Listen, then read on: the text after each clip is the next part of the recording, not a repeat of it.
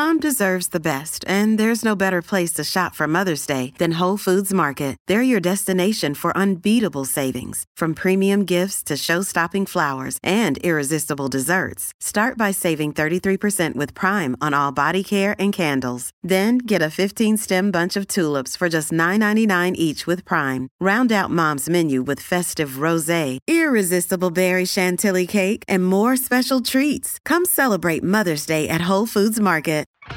Bienvenidos a esta nueva edición de Poder y Dinero, programa que se emite de lunes a viernes por Americano Media.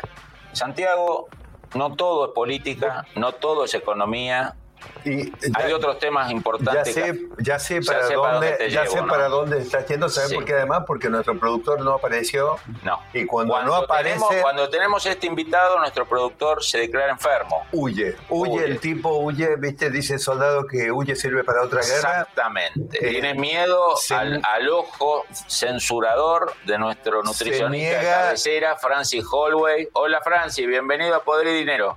Gracias, ¿cómo están? Hola Francis, vos sabés que hay uno que se niega completamente a la vida saludable que vos proponés. Así que bueno, vamos a hacer la, la entrevista acá, estamos solamente Sí, comiendo Fabián y yo galleta de arroz nada más. Claro. Francis, bien, la- sabemos la que has estado, has estado recorriendo con tu actividad laboral eh, equipos de, de fútbol americano y otros deportes en Estados Unidos, has estado contemporáneamente en, en- en el Super Bowl. Contanos un poquito el tema de, la nutrición, qué está pasando en la alimentación de estos deportistas de alta competencia en los Estados Unidos. Bueno, sí, es muy, es muy interesante. He tenido la, la, oportunidad de, de evaluar los jugadores por segundo año consecutivo en el Combine, los más de 300 mejores universitarios, evaluarlos en composición corporal para darle esta información al equipo de nutrición y entrenamiento y a los, a los detectores de talento para tomar decisiones en cuanto a la compra de jugadores. Y también, bueno, al mismo tiempo eh, he, colaborado con dos equipos que fu- fueron las últimas dos finales del Super Bowl. oh, y tengo un trato muy cercano con el equipo de nutrición y de entrenamiento de esos equipos, aparte de otros ocho equipos. Y es muy interesante, eh, es muy interesante porque a todos los equipos le he preguntado, a todos los grupos de nutricionistas y médicos y entrenadores de, de estos equipos, siempre les pregunto lo mismo, ¿qué, qué estrategias nutricionales o, o de suplementos o dietas son las que generan el mayor daño, no solo en cuanto a que generan una posible lesión deportiva, lesión muscular, que se llaman lesiones de tejido blando, un desgarro, por ejemplo, sino que eso tiene un costo económico terrible, porque de los 16, 17 partidos que juega cada jugador, si un jugador vale 17 millones de dólares, cada partido que no juega es una pérdida de un millón de dólares eh, en términos generales. Entonces, es muy importante el tema de la nutrición como para prevenir lesiones y, reducir, es un deporte de contacto, entonces las lesiones van a ocurrir, pero la idea es minimizar ese riesgo. Y en todos casos me han dicho, mira, hay dos dietas que, al menos en nuestro deporte, y durante los cuatro meses de la temporada, hay dos tipos de dietas o modas nutricionales que generan la mayor cantidad de lesiones, que son la dieta vegana o plant-based, donde no hay suficiente proteína en estos jugadores, eh, a menos que se suplementen mucho, y la dieta cetogénica, donde no hay suficientes hidratos de carbono para recuperar.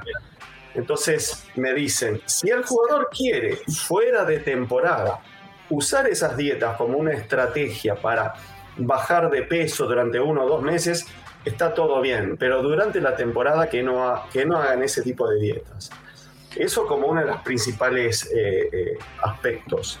Después todo el tema de los suplementos está muy regulado por las reglas de la NFL y por ejemplo no puede haber ningún suplemento que no haya sido eh, testeado o evaluado por organismos que aseguren que no tenga nin- ninguna contaminación o producto que genere un doping positivo. Entonces, eh, eh, está muy regulado ese tema. Eh, es, difícil, por ejemplo, encontrar suplementos hasta con cafeína. es, es, todo un tema eso, y lo tienen bajo un estricto control y muy profesional. También en las academias, hay una serie de academias que preparan los jugadores de fútbol americano y otros deportes para jugar la temporada o para el draft donde, donde hacen, eh, donde son elegidos, o el combine donde hacen todas estas pruebas físicas y médicas, y también está muy individualizado el tema de la nutrición. Cada jugador tiene eh, su dosis de comida, por supuesto hecha rica por un chef, eh, con, sus necesidades y un rotulado con su nombre eh, la individualización de, por ejemplo, el batido de proteína post-entrenamiento está individualizado según las necesidades del jugador, si tiene que bajar de peso, subir de peso, todo el esquema de suplementación también. Entonces, yo creo que están logrando un nivel de profesionalización muy avanzado en la nutrición que tal vez le puede eh, llegar a ser útil a, nuestro director. Ah, bueno, ahí, ahí lo van a tener que a, a, nuestro productor. Parece que necesita un batido de proteínas de, agua mineral con gas y sin gas. Sí, durante varios meses. Durante, varios... meses. Francis, te, hago una consulta, eh, o te hacemos una consulta. Esa, dieta que vos decís eh, que están haciendo tan virtuosa, eh, evita los extremos, ¿no? Lo que me dijiste, el, veganismo y todas estas eh, orientaciones más recientes. O sea, para un neófito sería comer sano como se comía en la casa antes, con verduras, con carnes, con fruta. Eh, es una vuelta a la comida tradicional de las casas antes del fast food y todo eso, o es algo diferente, más sofisticado. Sí y no, Fabián. Por un lado, tenés un énfasis en lo que llaman comidas reales o, evitar un exceso de ultraprocesados, o sea, la mayor cantidad de comida posible hecha, digamos, entre comillas, en casa, y el que los que saben que viven por su cuenta en departamentos o no tienen destrezas culinarias, eh, se les da comida eh, preparada, donde hay carnes, pollos, pescados, siempre hay, siempre hay en el menú varias opciones. Tienen en cada menú que, he estado en estas franquicias comiendo con ellos, eh, hay dos o tres opciones de proteína. Por ejemplo, puede haber salmón, pollo y, una porción de y una opción de carne. Por supuesto, lo que varía es el tipo de preparación con los, con los diferentes eh, ingredientes y los diferentes condimentos. Todo eh, dirigido al, paladar de los norteamericanos o de estos jugadores. Eh, y después hay también unas tres opciones de hidratos de carbono, arroz o alguna pasta o alguna preparación hecha a partir de papas, y después hay dos o tres preparaciones de verduras, diferentes verduras cocidas o crudas. Y después opciones de postre, que pueden ser desde, desde yogures hasta, hasta frutas, hasta alguna preparación. Y el énfasis, utilizando estos alimentos tradicionales, pero a diferencia de nuestros abuelos, por ejemplo, tienen que tener menos calorías de las grasas y más calorías de los hidratos de carbono comparado, por ejemplo, con la dieta tradicional de, nuestros abuelos, digamos. O sea, está basado en ese, digamos, lo que era antes el sentido común de una, de una mesa bien puesta, pero con esos condicionamientos que vos decís a nivel de hidrato de carbono, obviamente algo mucho más, eh, mucho más adaptado al deporte. Francis, vos como con experiencia en, el deporte de alto rendimiento, ¿cuál ves que es la tendencia de la nutrición en el deporte? ¿Es diferente en cada disciplina?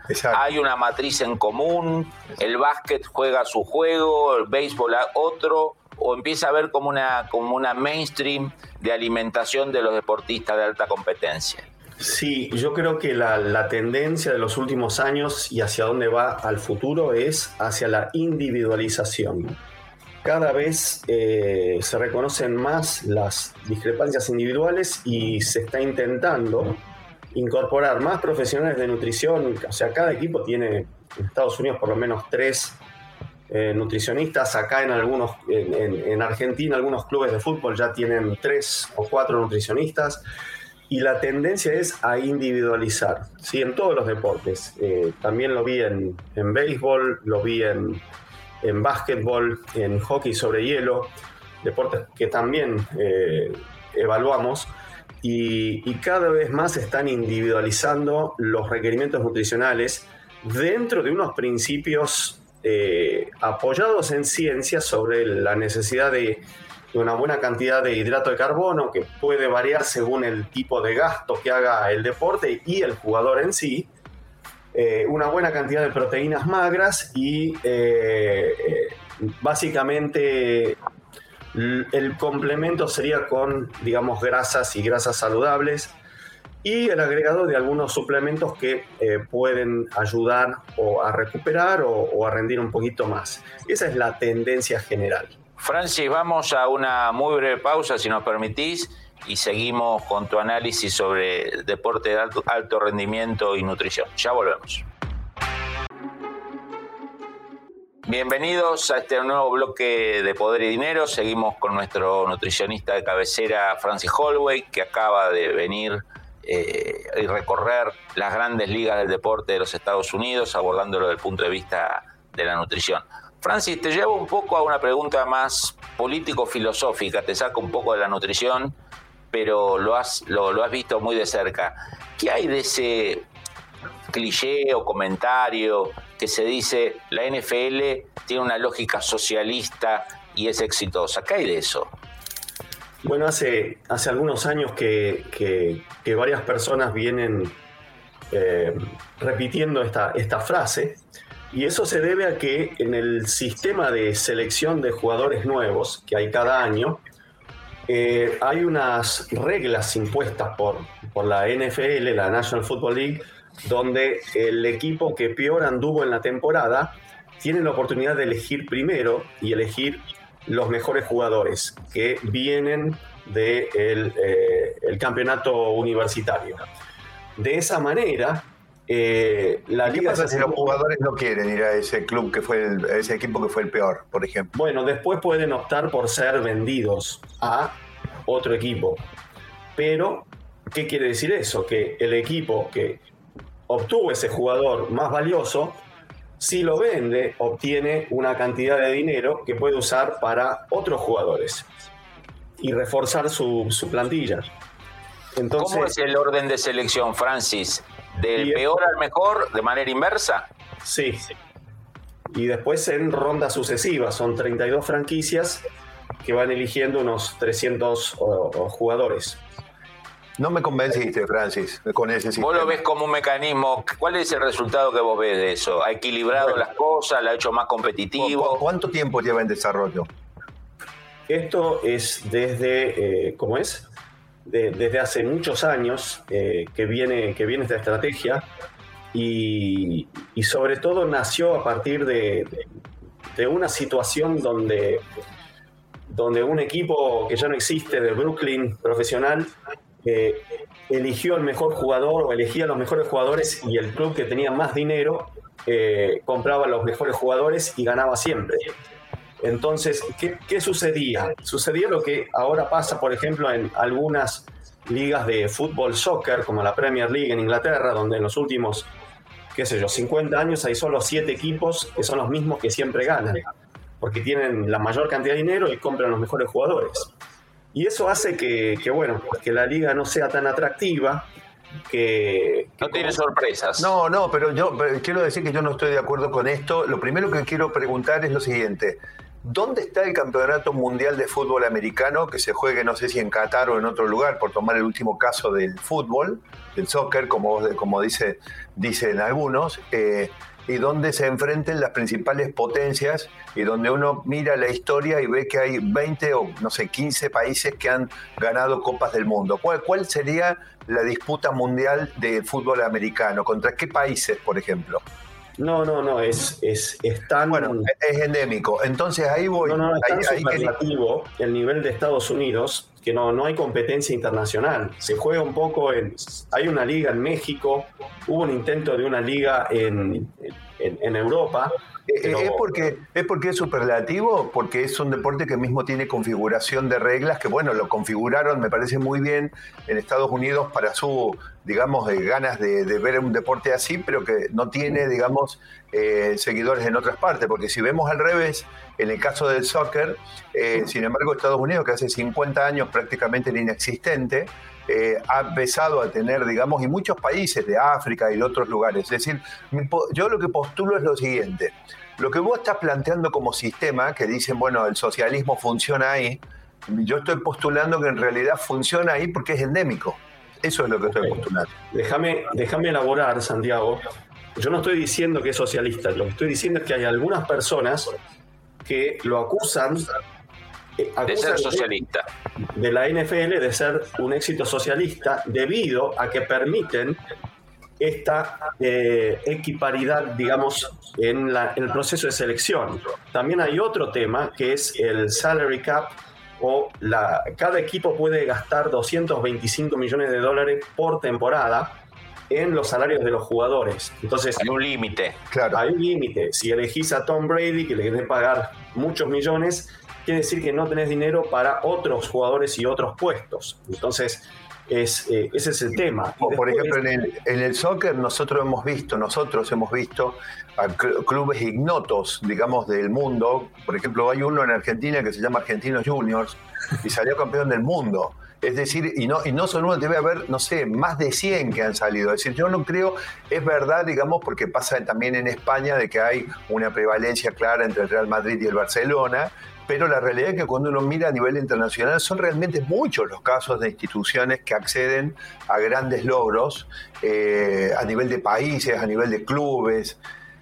Eh, digamos, indudablemente son dos modelos distintos, quizás no sean mejor uno que otro, pero no es que el otro sea malo tampoco. Mira, el, tema es que en Estados Unidos se entendió mal la acusación de socialismo. En realidad, la NFL, la National Football League, es una empresa, ¿está bien? Y no compiten, en realidad no están compitiendo económicamente los 32 equipos entre sí. Ah. Compiten deportivamente. Pero el objetivo de ellos es que todos ganen más dinero.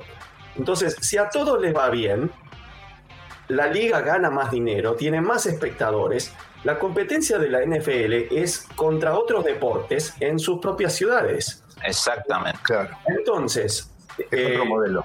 Claro, es otro modelo. El objetivo, en realidad, o sea, esta supuesta benevolencia de los equipos superiores al permitir que los inferiores elijan primero, eh, no es sino por un interés propio, porque los beneficia a ellos.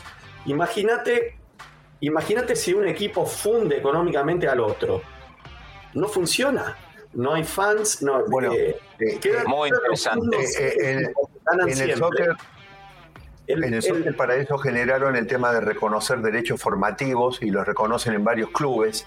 Entonces, de repente, digamos, por ejemplo, por ejemplo, ¿cuántas veces en los últimos 40 años ganó el Real Madrid y Barcelona en España?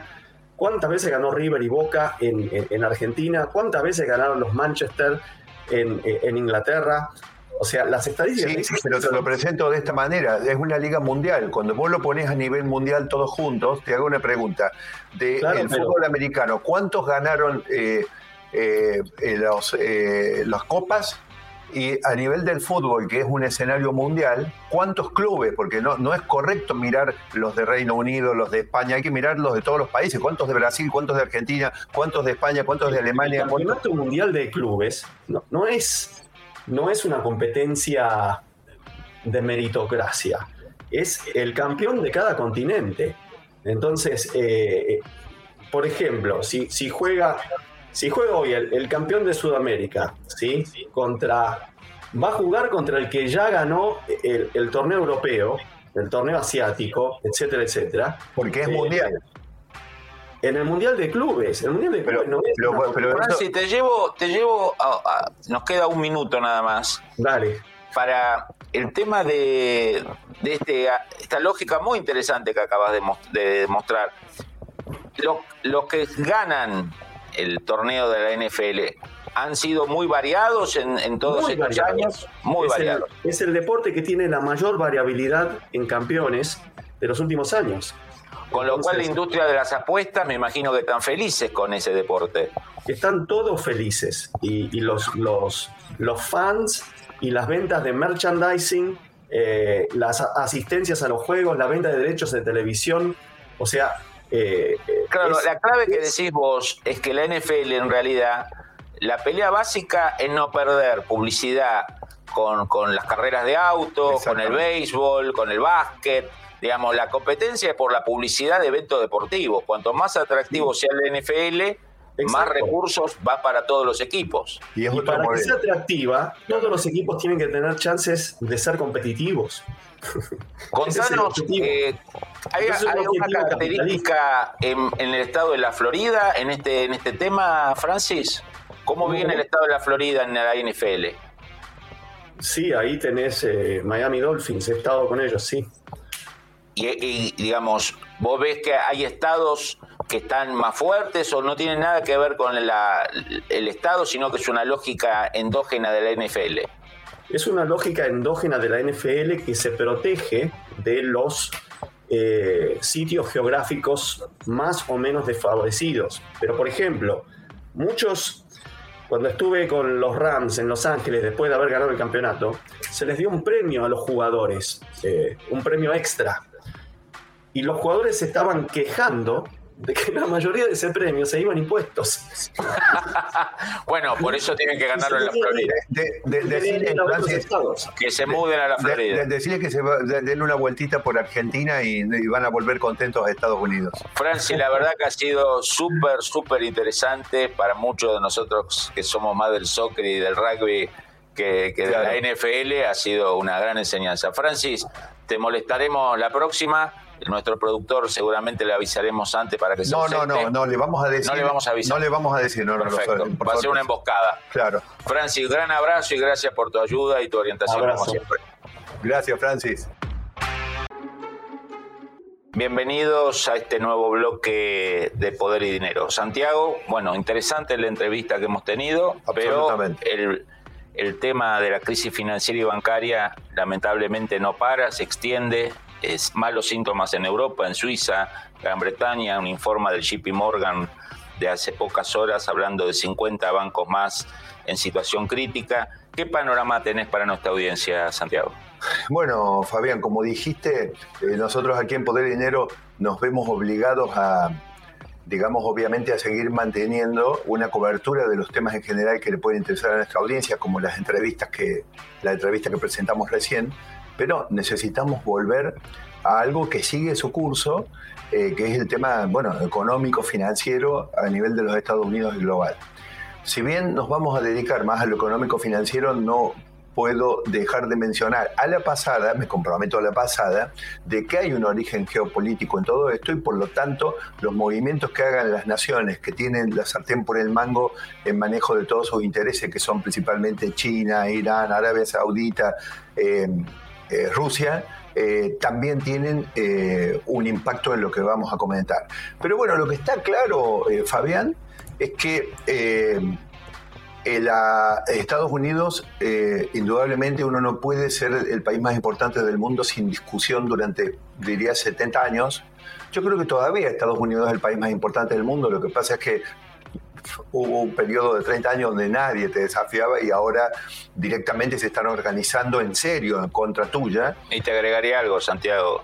Eh, es un país donde las críticas, las peleas son públicas y son libres y son abiertas, digamos, ¿no? Esa es una gran diferencia con China, con Rusia y con Irán. Por supuesto. Bueno, miremos el caso de Francia, por más que te, digamos, tengo que mencionar que admirando como admiro sobre todo la cultura francesa, eh, tengo que decir que no te olvides que eh, las ideas socialistas, que eran diversas de las marxistas, o sea, si bien yo creo que todas las formas de socialismo en realidad son variantes de marxismo en el fondo, pero si es que existía una, una vertiente con diferenciación en serio, esa es Francia. ¿cierto?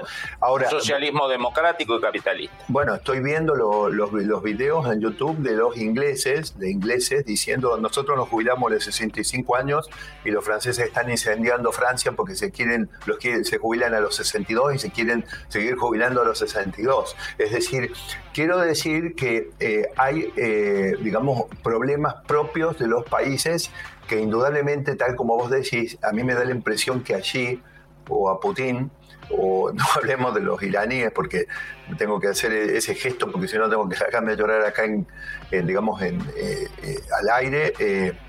Eh, lo que pasó cuando una mujer se descubrió el rostro, ¿no es cierto? Es decir, fue asesinada. fue asesinada, ¿no es cierto? Entonces, evidentemente, gobernar de esta manera eh, implica eh, un riesgo adicional, o más, más que un riesgo, un desafío adicional. También quiero decir que todavía no está claro cuál es el resultado final de esa batalla de titanes, eh, Fabián. No, claramente. Porque, digamos, a ver, si yo voy a mirar lo que ha pasado en los últimos 20 o 25 años, y donde insisto en el tema, por favor, los amigos demócratas, despiértense. Los amigos demócratas, despiértense, los que gobiernan, despiértense ahora, y los que los votan, recuerden que darles una cachetada en el momento justo los puede hacer reaccionar. En este momento nosotros ya llevamos unos 20 o 25 años de estar abriendo la boca mientras China, Rusia y los demás avanzan, avanzan y avanzan sin pausa. Y estos mecanismos, eh, ellos lo han hecho avanzando, aprovechando las grietas y las distracciones estratégicas y las grietas que ofrecen los sistemas que son en realidad pilares de la libertad. Fabián, escúchame, el sistema de Naciones Unidas que lo capturó Estados Unidos después de Bretton Woods, de Yalta, bueno, yo, yo conté la experiencia año 92-93, recibiendo misiones del Banco Interamericano, del Banco Mundial, metiéndote todas las ideologías, que es prácticamente lo mismo que están planteando ahora. Y fue, eso fue antes de, los Una época que ya pasó. Una época, recién dos, tres años después empezaron las reuniones internacionales, la ideología de género, pero ya había empezado antes. Entonces, te quiero decir, eh, ellos se aprovechan de una institucionalidad eh, hecha para vivir en libertad y qué casualidad que han encontrado la manera de eludir que el principal elemento del poderío norteamericano que aún sigue vigente, que son, digamos, la capacidad oceánica y la presencia militar, prácticamente es inservible. ¿Qué le vas a tirar con un portaaviones a, a que los árabes te saquen los fondos del Credit Suisse? Pero entonces, aclarando este tema, quiero decir, eh, no tenemos eh, elementos para ser optimistas, eh, Fabián, porque la crisis financiera que empezó en los Estados Unidos es el liderazgo que todavía Estados Unidos tiene. ¿Cómo se ve? Se ve en que apenas un banco regional de los Estados Unidos estornuda, se agarra una gripe a Europa, tienen que salir el Banco Central de Japón, el Banco Central de Inglaterra, de Reino Unido, perdón, a aumentar las tasas y cuando vos aumentás las tasas, acá podemos ver, Fabián, bien claro, cómo todos los organismos que están débiles, que eran el Silicon Valley Bank en Estados Unidos, el Credit Suisse en Suiza y otros bancos, empiezan a tener problemas con sus cadenas económicas en las cuales tienen sus activos eh, resguardados. Entonces, cuando vos, el, otro día en una entrevista que hicimos en Poder de Dinero con eh, el experto en real estate, eh, que siempre nos acompaña Miguel Ángel Barbagalo, él desde la microeconomía del real estate explicó cómo la suba de las tasas, en el caso este de las tasas de la Fed, empieza a dejar un montón de proyectos de desarrollo afuera, porque quedan que las tasas de retorno que prometen las inversiones quedan demasiado cerca de una inversión segura que se puede lograr con un bono del tesoro. Entonces, ¿para qué te vas a arriesgar? O directamente tu proyecto no se hace rentable, tienes que esperar. Santiago, una consulta, vos como experto en temas económicos y financieros. Esta lucha tardía eh, de, la Reserva Federal, de, de la Fed, sí, contra la inflación. Obviamente esta crisis financiera cae en el peor momento, ¿no? Por supuesto, pero lo que pasa es que una cosa no está disociada de la otra. Primero te quiero agradecer tu generosidad. Experto me parece que me queda grande.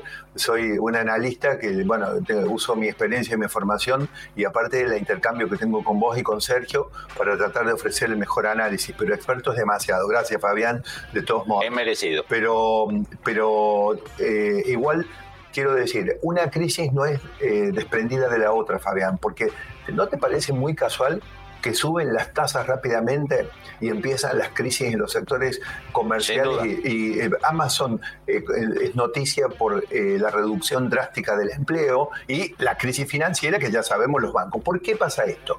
Porque yo subo la tasa y como explicaba antes empiezan a crujir las cadenas comerciales. Ahora resulta que los bancos les prestan a esas cadenas esas entonces operan dos, dos, fenómenos. Por un lado, tienen dificultad para repagar las operaciones, pero por otro lado, esas cadenas además eh, cotizan en, bolsa, cotizan en los mercados de valores, Fabián, están en el New York Stock Exchange y entonces está todo en rojo y entonces un banco que tiene un portafolio de inversiones de varias de estas compañías y todas las compañías caen de valor porque precisamente el aumento de la tasa opera como una quimioterapia económica, entonces, esto opera como, vos que sabes mucho de los temas militares, opera como una maniobra de pinza, Fabián.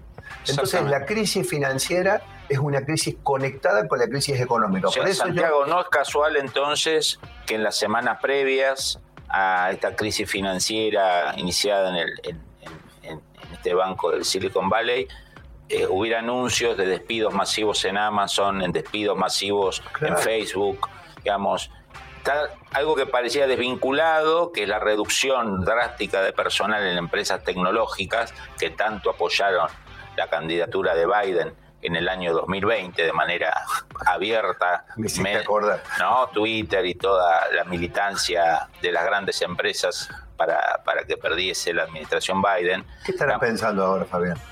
Claro, ¿no? Esta idea de ese Twitter partisano que descubrimos a partir de que Elliot Musk tuvo la generosidad de abrir las, la información sobre cómo se manejó Twitter de manera partisana. gerentes militantes. los gerentes, militantes, ¿no?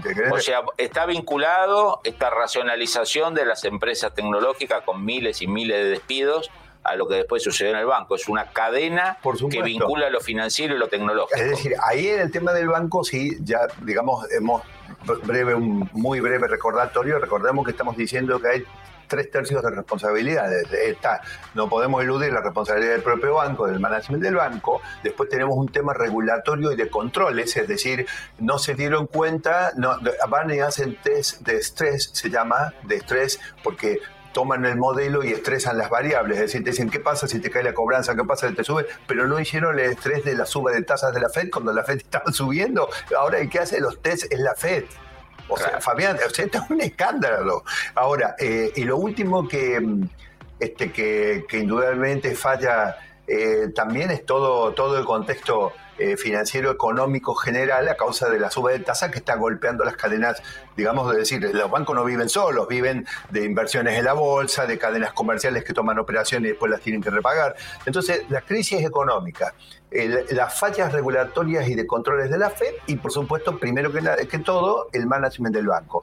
¿Seguís siendo amigo de Mark Zuckerberg? ¿Qué te dice respecto al tema de la... no, no, no, pero parece que a lo mejor está arrepentido de tanta militancia a, favor de la administración Biden. Vaya uno a saber. Señores, eh, panoramas alarmantes. Seguramente seguiremos tratando este tema, lamentablemente, muchas semanas más. Eh, vamos a un nuevo bloque en unos minutos.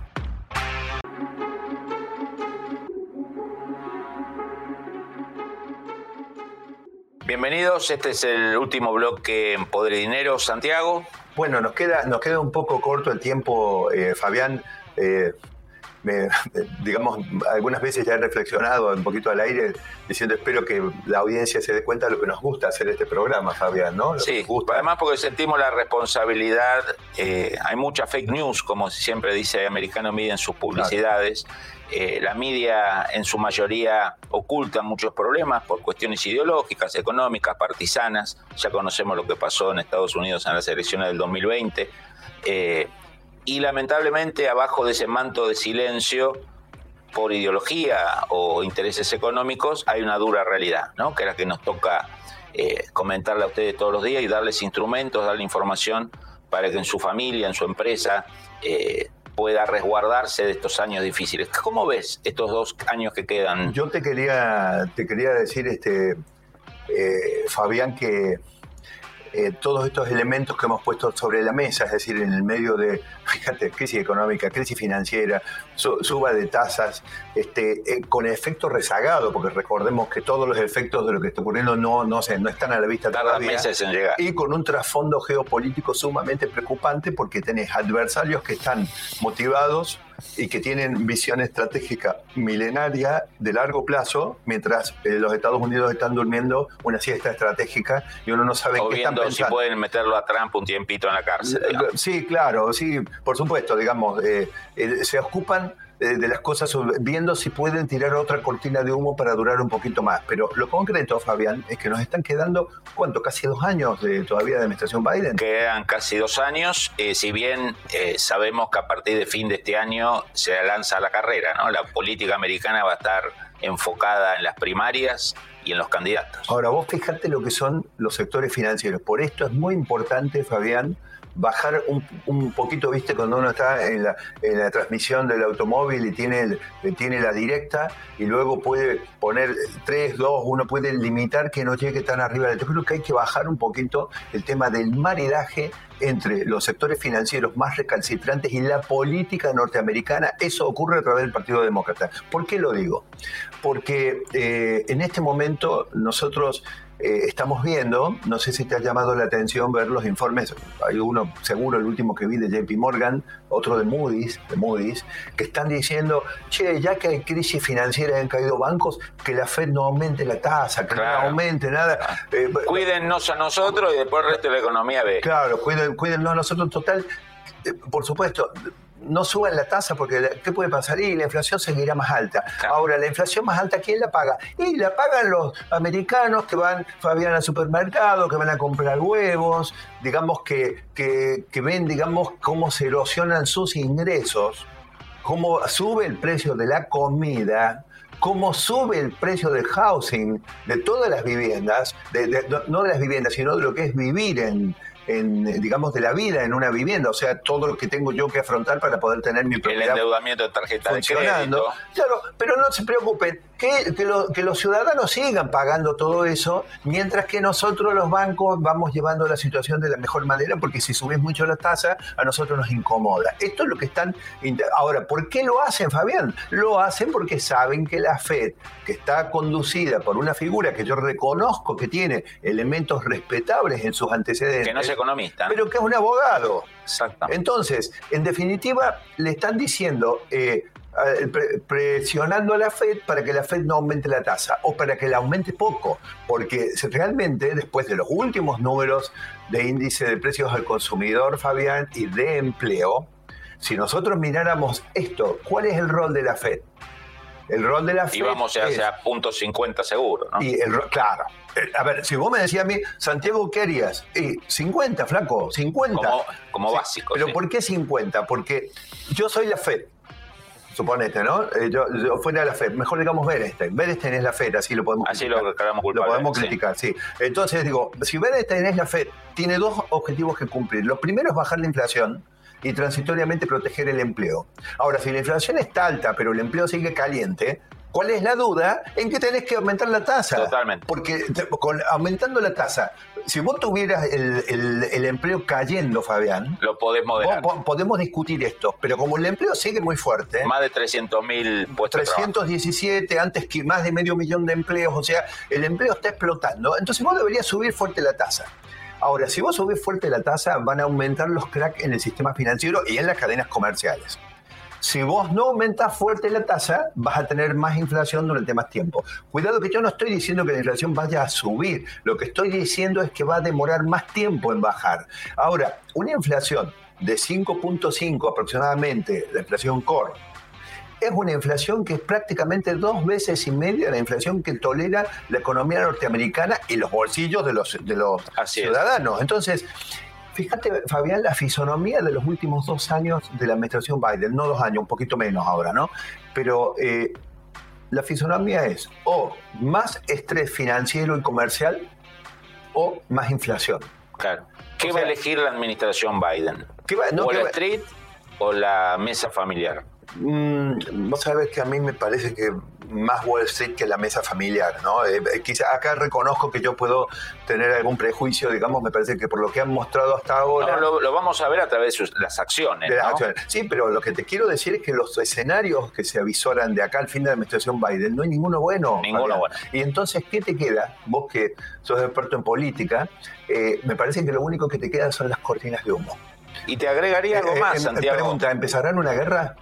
No, Fabián, ¿empezarán una guerra, Fabián? Ya están en una. Porque. Puede escalar esa. Fabián, cuando un gobierno está extraviado y no tiene buenas noticias que darle a su ciudadanía, tiene que andar persiguiendo opositores. Esto lo saco de Latinoamérica, somos expertos en esto.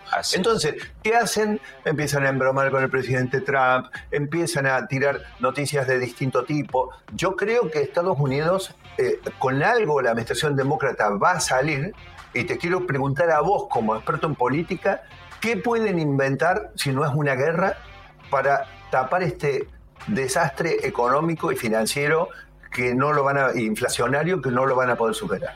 Bueno, la guerra ya la, tenemos, ¿no? No, no, una guerra donde Estados Unidos se involucre más tiene que ser, tiene que ser algo más. Sinceramente no, no veo ninguna alternativa viable que no implique un riesgo supremo a la seguridad nacional de Estados Unidos. La guerra que estaba en el manual que implica una alta apuesta, más en un contexto de guerra con Ucrania abierta todavía. En las últimas semanas, los tambores de guerra habrás escuchado, Santiago, por el tema Irán, cuando el programa nuclear de Irán parecía... ¿No se meterán en una en Medio Oriente? Bueno, si se meten en el Medio Oriente, yo creo que el problema inflacionario se va a agudizar. Bueno, yo, yo quiero, quiero que quede claro que yo no es que estoy ni proponiendo ni tengo información. Lo que yo digo de manual es los últimos dos años de la administración Biden, o mejor dicho, lo que queda hasta el final del mandato de Biden, van a ser malos en todo lo que significa este, tener muchas adhesiones de su ciudadanía. Y te agrego algo, Santiago, la administración Biden esperaba eh, hacer el trabajo sucio, que la Fed hiciera el trabajo sucio este año y llegar a las elecciones del año que viene con un escenario un poco más eh, estable. Eso creo que no se va a dar y el segundo elemento grave es que el ciudadano promedio americano sabe en su mayoría qué partido, qué sector está más afín a, la, gran banca. ¿no? Y yo creo que la, la gente como el gobernador de Santis, como el presidente Trump, son identificados por un segmento grande de la sociedad, incluyendo votos independientes, como las personas que se preocupan más de la mesa que de Wall Street. creo que, eso puede ser un premio para el Partido Republicano. Fabián, no, no, no es un premio, es cumplir el servicio patriótico que tienen que darle a los Estados Unidos. Pero yo insisto en preocuparme por los demócratas porque yo considero que, eh, a ver, indudablemente no voy a decir que son tontos, yo creo que están extraviados, pero no son tontos. Están secuestrados por una secta de izquierda. Bueno, Esperemos que el Partido Demócrata logre liberarse pero, Fabián, de ese secuestro. ¿qué, pasa? Digamos, no te olvides que del otro lado te está esperando el Partido Republicano con ideas conservadoras, que es lo que se necesita para salir de esta situación, y con dos figuras que cualquiera de las dos es no tienen ellos ninguna figura, ni como Trump, ni como DeSantis, para afrontar eh, la próxima elección. Ya tenemos un tema a desarrollar, que es el tema de pensar a ver potenciales rivales demócratas a esta dupla republicana. Santiago, nos quedamos sin tiempo. Saludamos a toda nuestra audiencia, que Dios los bendiga. Nos vemos en el próximo programa. Muchas gracias, hasta la próxima.